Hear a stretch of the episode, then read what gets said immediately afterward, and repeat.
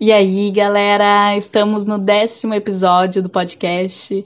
Quem está querendo refletir sobre processos artísticos e conhecer o pensamento de diferentes jovens criadores aqui do Sul, eu super recomendo escutar os outros episódios que já estão disponíveis aqui pelo Spotify e também nos acompanhar pelo Instagram, arroba na surdina. Se tu curtir, então, por favor, compartilha com os teus amigos, que assim essas conversas e esses artistas podem chegar em mais pessoas. Mas enfim, vamos para a convidada da vez, então, que fico muito feliz em anunciar. é a minha amiga querida e artista visual, Ana Alice. A Ana é mestrando em Poéticas Visuais pelo Programa de Pós-Graduações de Artes Visuais da URGS, através de seu trabalho de instalações de nome Luz e Cor. Nessa conversa cheia de referências, a Ana compartilhou e refletiu um pouquinho sobre o seu trabalho e suas últimas descobertas artísticas. Eu sou a Clary e sejam bem-vindos ao Reverberações da Pandemia.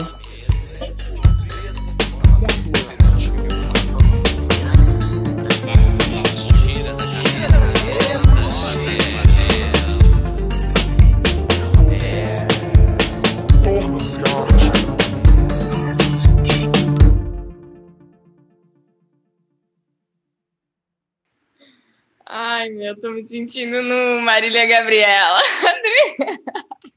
Não, é capaz, amiga. Então me conta como é que tu se apresentaria, assim, das coisas que tu faz, fez. Olha, eu, me, eu acho que o meu trabalho, ele tá bem entre a performance e a instalação, dentro do campo das artes visuais, assim. Mas ele tem tido muita vontade de se expandir, como sempre, assim, mesmo nas visuais, eu sempre fui a pessoa que quis lidar com todas as linguagens possíveis, assim. Uma pergunta, assim, bem ingênua da minha parte. Por que, que tu fala ele, o trabalho, ao invés de eu, a artista, assim? Tem um pensamento por trás disso ou é só por acaso? Uh, eu não, não tinha pensado nisso, mas acho que é porque é muita. É uma coisa fora, né? A coisa visual, a instalação é muito fora. Mas justamente a parte do corpo volta um pouco para mim. Então, meu, meus escritos são bem voltados para o meu corpo, assim. Mas eu ainda acho que talvez seja um ponto falar mais de trabalho como um dentro do que como um fora, assim, porque eu tenho me afastado um pouco dos objetos. Dos objetos tipo das luzes, assim?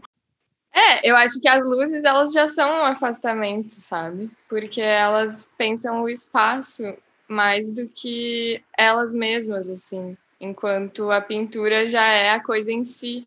E a luz, ela vai dar a ver o espaço o ambiente, o outro, então ela já é uma desmaterialização. Ainda assim, ela é uma matéria, né? Que tu trabalha, que tu mexe, que tu mexe em cabo, instala os LEDs, compra materiais. Ainda não deixa de ser uma matéria, mas ela é, me parece menos matéria do que lidar com uma tinta, com, enfim, com uma pedra, ou sei lá isso da instalação da performance é o teu principal estudo, assim, e, e trabalho artístico, vamos dizer. O que tu está pesquisando a partir disso, assim, sabe? Tipo, isso do espaço que tu falou, qual é a curiosidade que está atrás disso que quer explorar?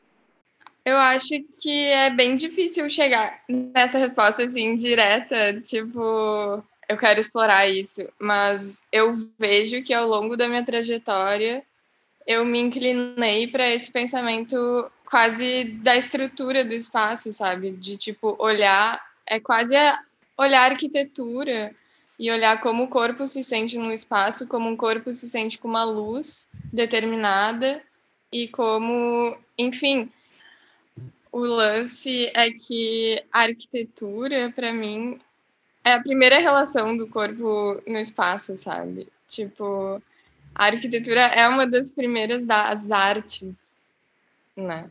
na, quando se pensa em artes, é tipo, a primeira coisa são as construções, são o espaço que a gente vive, como nos afeta estar tá num quarto, estar tá numa sala, estar tá num ambiente amplo, com uma linha de horizonte distante. Uhum. E como é estar num ambiente pequeno, fechado, enfim, o corpo vai responder com as memórias dele ou com questões que eu pesquisei também do bachelar de imensidão, de expansão do corpo, tudo isso eu acho que dá para ser trabalhado a partir de tons, de tonalidades, enfim, de pensar como o espectador se sentiria nesse espaço.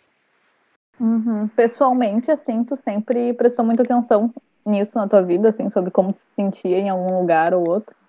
Eu sempre fui uma pessoa espaçosa, no sentido de precisar me expandir, assim, e de ser muito afetada pelo ambiente que eu tô. Então, acho que sim, mas também sempre fiz dança, que eu acho que isso interfere bastante. Ah, tu sempre fez dança? Sim. Ah, eu não sabia que era de sempre. Eu até queria saber, assim, como é que dava total sentido, então, porque uma coisa que eu tinha curiosidade era de como é que isso da dança um, afetava o teu trabalho nas artes visuais, assim. Eu acho que a minha primeira contato mais, assim, isso é a minha arte, foi com a dança. Mas depois eu fiz direito, saí do direito e pensei em fazer uma graduação.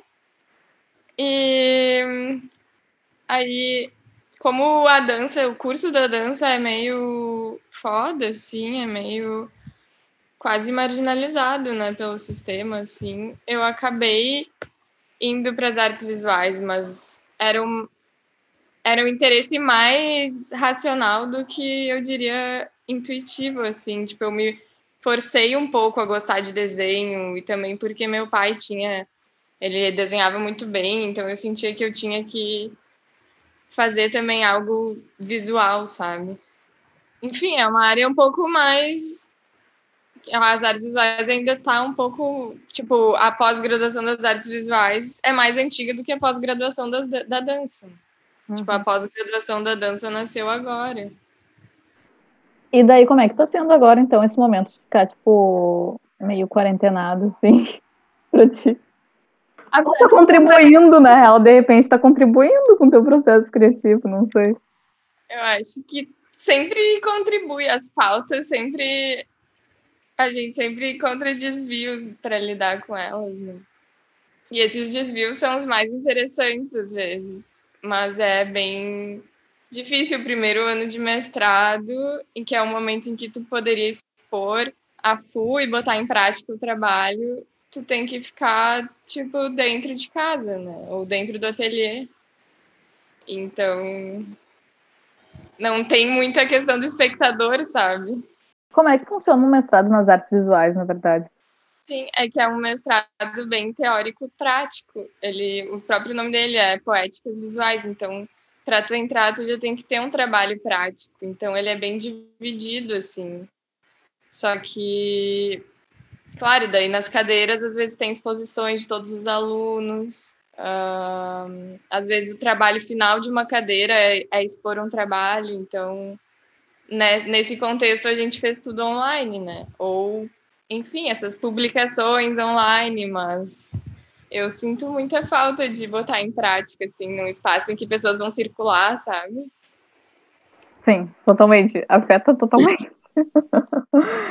um, hoje, o que, que tem influenciado o teu processo criativo, assim, tipo, desde leituras até coisas, tipo, eu queria saber se tem algumas coisas mais mágicas que também te influenciam, tipo, sei lá, uma tiragem de tarô influencia algum, alguma reflexão tua em relação a, ao trabalho que tu vai estudar no dia e, vai, e a produção que tu vai iniciar, enfim? Um, eu acho que eu tenho me referenciado muito a partir de imagens da internet mesmo. Para mim é mágico, porque eu acho que as imagens da internet também são. Elas aparecem para ti num momento específico.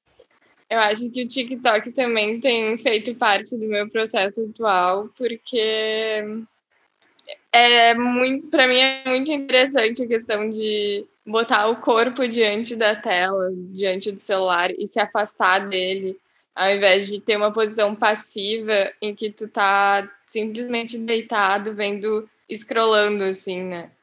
Então, quando tu coloca o corpo ali, tu tá movendo ele. Não sei pra, pra quê, pode ser, pode ser perigoso, pode ser que tu esteja movendo para forças que tu não tem controle, mas ainda assim tu tá fazendo algo diferente, sabe? E outras coisas que me influenciam é o cinema. Uh, eu tenho visto quase todos os filmes do Eric Homer e eles têm uma fotografia muito específica a partir da cor, não é tanto a questão da luz, mas o modo que ele usa as cores me me dá muita vontade de, de pensar a cor e de, enfim, não é uma relação direta, sabe? Mas é é uma inspiração que me dá um, uma vontade de fazer, assim. Ai, sério, vou reparar mais nos filmes dele agora que eu isso. Aquela vez que a gente viu, eu só fiquei comentando sobre a historinha e os personagens, né? Muito brava. Sim, mas isso tem tudo a ver, porque justamente o meu teto ele sai muito do dessa coisa da história, sabe? Da narrativa, do ele vai muito pro outro lado, sabe? De tu olhar, às vezes tu lê um livro, é que nem o que o Deleuze sempre fala do ler um livro como se ouve um disco, sabe? Então, eu não sei, é ver um filme como se experiencia uma instalação, sei lá. Ai, que massa. Vou tentar. não sei, acho que precisa de um tempo de prática para conseguir pensar desse jeito. Ou tu acha que é natural? Tu acha que sempre viu as coisas dessa maneira, por exemplo? Não, nem um pouco. Eu era a pessoa mais chata em exposição, assim. Eu, tipo, eu entrava, olhava tudo rápido e dizia, não gostei de nada. e aos poucos, é muito aos poucos, eu fui, tipo, ah, tá, existem coisas aqui e daí obras começavam a me arrepiar, e aí, sabe? Mas eu tenho certeza que foi muito uma construção do que algo pronto, assim. Mas é bom destacar isso, né? Que essa sensibilização, assim, ela é construída a partir de referência, de estudo e exposição, né, também, a diferentes trabalhos. E o que que tu tem, tipo, lido mais e tem sido tuas referências no momento, assim? Eu tenho lido basicamente a Lídia Clark, as cartas dela com Hélio Itzika, que são maravilhosas, que daí levam para essa questão do corpo e dos relatos, enfim, da cena das artes naquela época.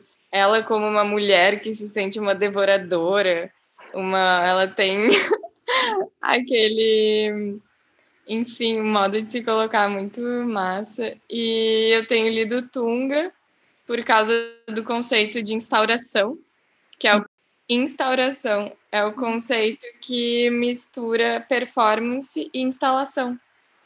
Então é eu me identifico bastante, só que no caso ele não se coloca tanto como performer, ele traz outros artistas performance para ativar as instalações dele, né?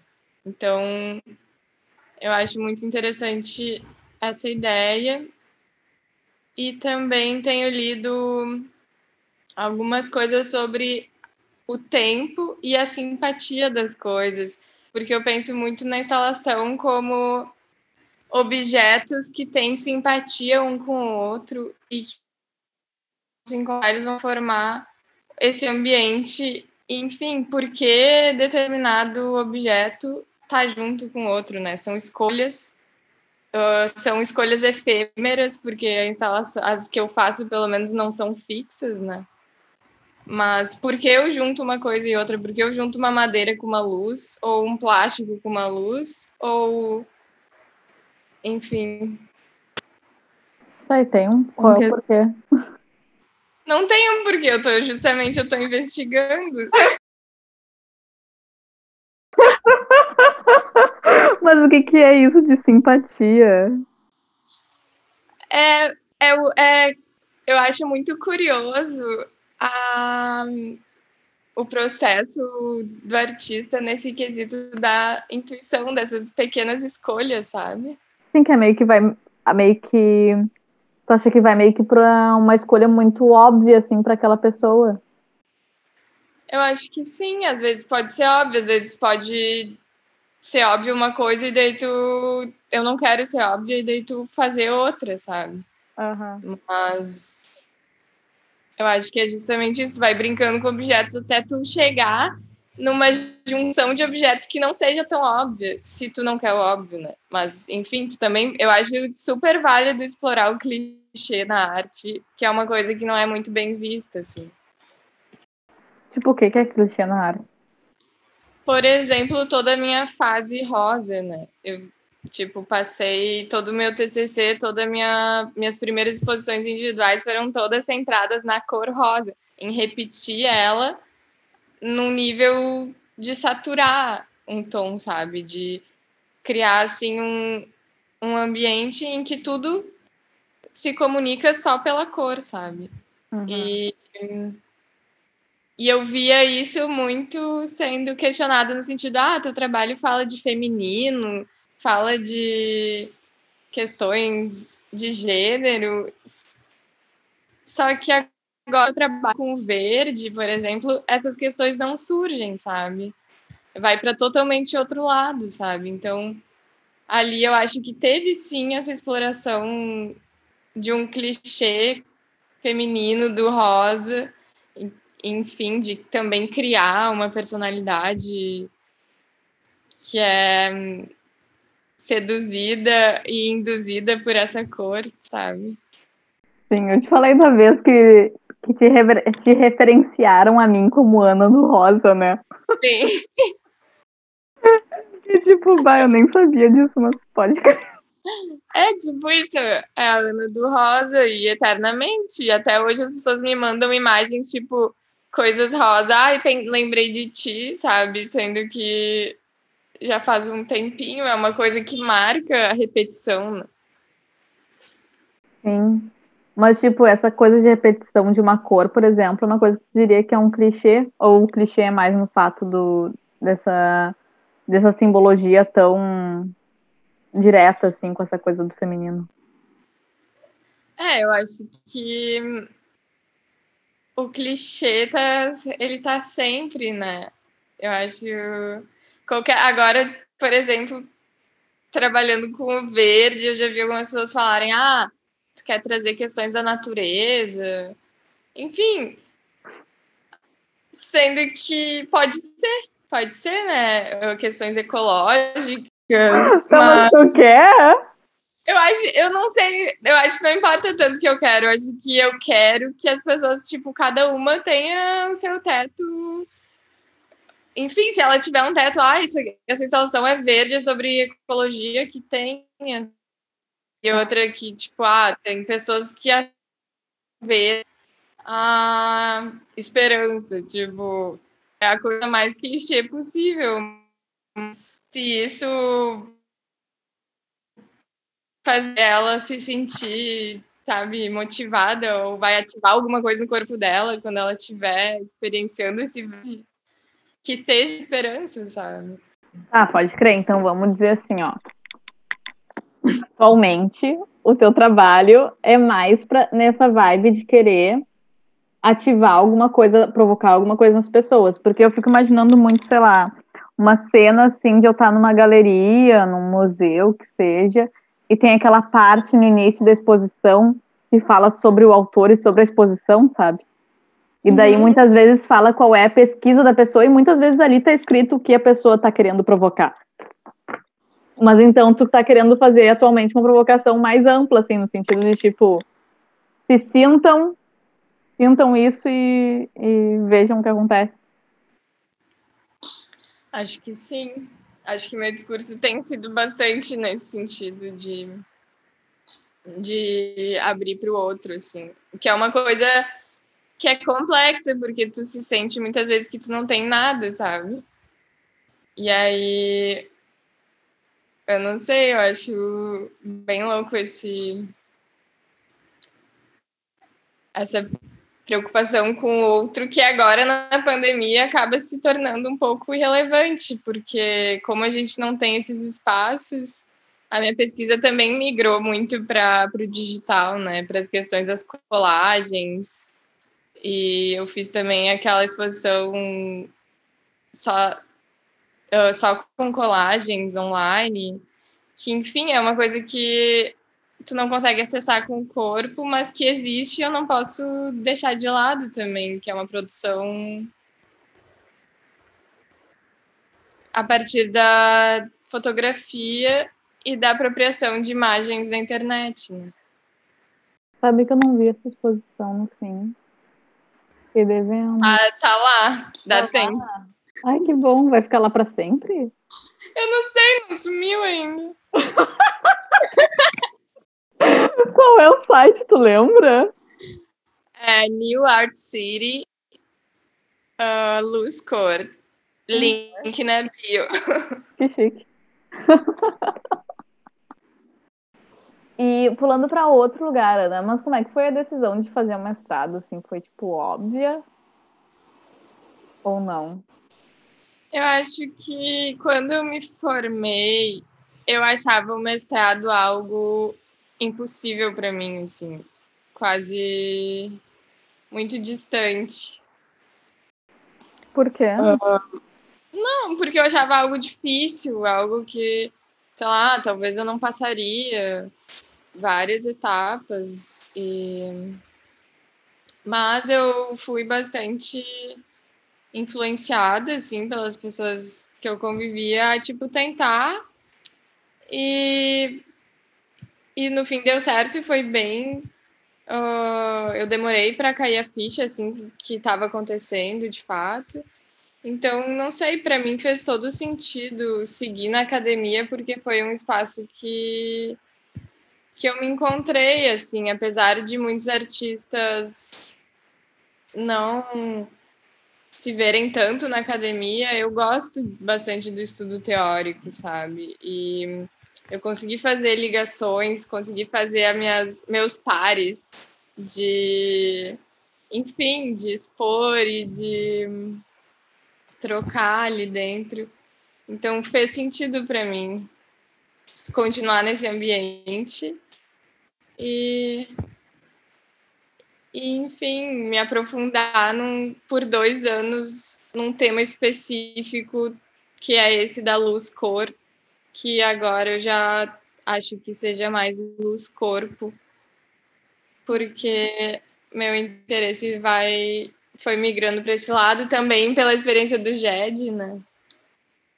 Mudou tudo. Mudou tudo. eu acho que mudou. Eu acho que era para ser, mas mas o que eu digo é que a é que a dança, para mim, foi muito importante nesse sentido do esvaziamento do espaço, sabe? Porque na dança eu redescobri que a gente não necessita de tantos objetos. Como e assim? que eram. É que assim, quando eu tava no, na fase rosa, a minha linguagem era muito acúmulo. E, tipo assim, era a quantidade que me interessava. Tipo, botar muitos objetos, muitas informações, ah, mesmo que tudo rosa. Uhum. E depois, na dança, parece que eu fui me despindo, assim, de, tipo, uma necessidade. Eu fui entrando numa fase quase minimalista, sabe? Em que eu quero, eu quero uma parede branca e uma luz e um corpo. Isso, isso já, já é o material suficiente para eu desenvolver algo, sabe? Pode crer, tu foi vendo como o próprio corpo pode preencher um espaço muito assim. Sim, ao invés de ele ser só um corpo que observa, enfim, tem todo o teto de referências tipo Yves Klein, não sei se conhece. Yves Klein, não. É. Ele trabalhou com azul nos anos 60, então ele entrou na ideia do monocromo, ele fazia grandes quadros totalmente azuis, assim. E ele também trabalhava com fogo, com foto, uh, autorretrato. Enfim, ele também é uma referência bem forte para mim, mas tem um relato em específico que ele fala que ele estava no ateliê dele e ele esvaziou todo. E a primeira coisa que, tipo assim, o ateliê vazio, e a primeira coisa que ele fez foi convidar, tipo, um, várias modelos dessas que posavam para pintores, só que não para posar para ele, para tipo simplesmente ter um hangout assim no ateliê, sabe? E aí eu senti muito essa vibe assim com o Jed de tipo não me não preciso mais de todas essas pinturas, todos os objetos, sabe? Eu quero os corpos no espaço, sabe? Isso já Nossa, mas eu fui muito longe com isso. Eu achei muito bonito, no sentido de, tipo, não precisa de muitos materiais, só precisa de bons amigos. Canceriana, aquela, tipo, já levantou pro rolê das relações. Sim, é, e tipo, olha esse contexto do mundo, sabe? Eu penso muito, eu acho que é ecológico tu não, tu pensar no teu próprio corpo um pouco, sabe? Porque se a gente. É muitos objetos, são muitas coisas para onde vai, sabe? Eu penso muito nisso. Cada objeto eu olho, tipo, para onde isso vai, sabe? Uhum. Por isso que não me dá vontade de fazer uma pintura, de. Enfim, apesar de eu também ter muitos trabalhos em serigrafia, em outras coisas, mas a minha razão não me leva a produzir coisas tão materiais assim. Pode crer, fica tipo pensando descarte depois. É, assim. eu não sei. Não é. tem espaço para tanta arte. eu boto fé, amiga. Boto super fé. Aninha, a gente tá se encaminhando pro final. Então, okay. assim, ó, me conta alguma coisa e assim, os teus desejos pessoais, se tiver, tu gostaria de falar numa, num podcast, numa entrevista? Desejos pessoais? É, tipo, alguma coisa que tu acha assim, meu, eu quero que as pessoas, tipo, quero compartilhar isso, quero que as pessoas saibam disso. Um, um teto bem bem que eu tô, que eu tenho pensado é a questão da, das artes com a moda, né? Não sei, eu não sabia desse teto, eu quero saber agora como assim. É que, tipo assim, ano passado eu comecei esse trabalho com as colagens, né? De fazer autorretrato. Tipo, eu sempre fiz autorretrato desde que eu tinha, sei lá, oito anos. Quando meu pai me deu uma câmera digital, quando eu tinha dez anos, acho, nove. E eu comecei a tipo, fazer muito autorretrato. Enfim, com looks, com coisas aleatórias, assim. E eu acho que eu comecei daí trabalho com as colagens e rolou tipo uma conexão de pessoas da, do mundo da moda me procurarem para fazer colagens para elas, né? De, tipo... Ah, deixa eu fazer um parênteses. As colagens seria, por exemplo, aquelas fotos que tu coloca no Instagram que é tipo tu e sei lá, uma galeria de arte Nova York de fundo. Isso é uma colagem. It. Tá, é. pode é. Que é feita como? Tu pode dizer. Eu faço autorretrato normalmente com o celular ou com o computador, daí eu corto no Photoshop e boto um fundo, que enfim, eu fico salvando fundos o tempo inteiro, sabe? Ai, tipo, amiga, bem... sério, eu não pensava, eu não ficava imaginando isso. Mas... Sim, eu fico tipo, eu fico procurando imagens o tempo inteiro. Ah, isso daria um bom fundo. Pode crer. Legal. E aí. A... E aí rolou essa conexão, sabe? De tipo, algumas pessoas, não muitos trampos, mas alguns, que eu achei legal, assim, de desenvolver, porque eu acho, nas artes, quando tu bota o corpo, é muito estranho um corpo com roupa, sabe? Tipo, a maioria dos performances fazem performances nus, né? Não sei, é? Eu não sei, eu acho. Ou tem. Eu não sei, eu acho muito difícil a roupa da performance, sabe? Sim, geralmente é uma roupa mais neutra, assim, um preto, um é. nude, uma coisa nesse sentido. É, Ou mesmo não uma coisa meio drag queen, drag king, daí a roupa é faz muito parte da performance, na real, né? Sim. Mas eu não sei, eu acho que eu acho que a arte é mais, ela pode ela vai se expandindo assim, e esse cruzamento tem me interessado da questão de como a gente se expressa com looks e com e com o nosso repertório de referencial de imagens, enfim, que a gente reproduz sem parar, né? E também tem esse lance do chroma key, né? Que é uma coisa que entrou muito forte na minha poética, assim. Que é a coisa do transportar-se, né? Tipo, estamos em casa, não temos para onde ir, o cenário é sempre o mesmo. E aí enfim, tá com fundo verde e vai parar, sei lá, na Jamaica. Sim, por isso que de vez em quando eu comento nas tuas fotos assim, tipo, amiga, que viagem gostosa é essa? Pelo menos uma imagem, sabe? Já é uma, uma brincadeira, já é uma imaginação. Já é um jeitinho, assim, de ir pra lá. Tá, amiga, agora mesmo, fechando. Tá. Tem alguém que tu gostaria de indicar, assim, que seria massa eu conhecer para conversar? Eu acho que talvez tem uma amiga, a Filipa, que ela é trans e ela é, tipo, muito talentosa, tá ligado? Também da instalação, e mas agora tá mais pintura.